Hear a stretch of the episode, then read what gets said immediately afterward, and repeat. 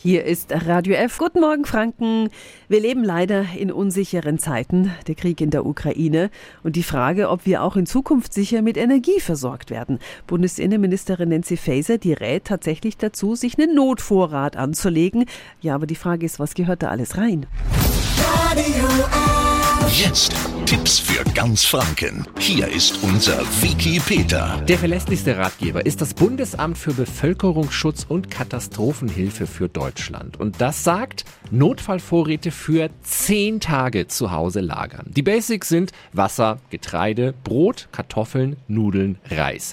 Was gerne vergessen wird, Gemüse und Früchte gekocht und in Gläser oder Dosen abgefüllt lagern keine frischen Eier lagern, sondern Volleipulver. Bei Milch Haarmilch und Milchpulver benutzen.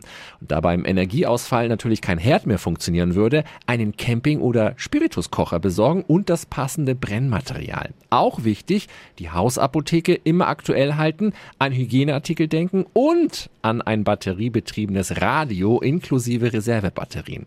Es gibt zum Thema Notfallbevorratung eine tolle Broschüre vom Amt für Bevölkerungsschutz und Katastrophenhilfe. Den Link und alle Infos finden Sie auf radiof.de.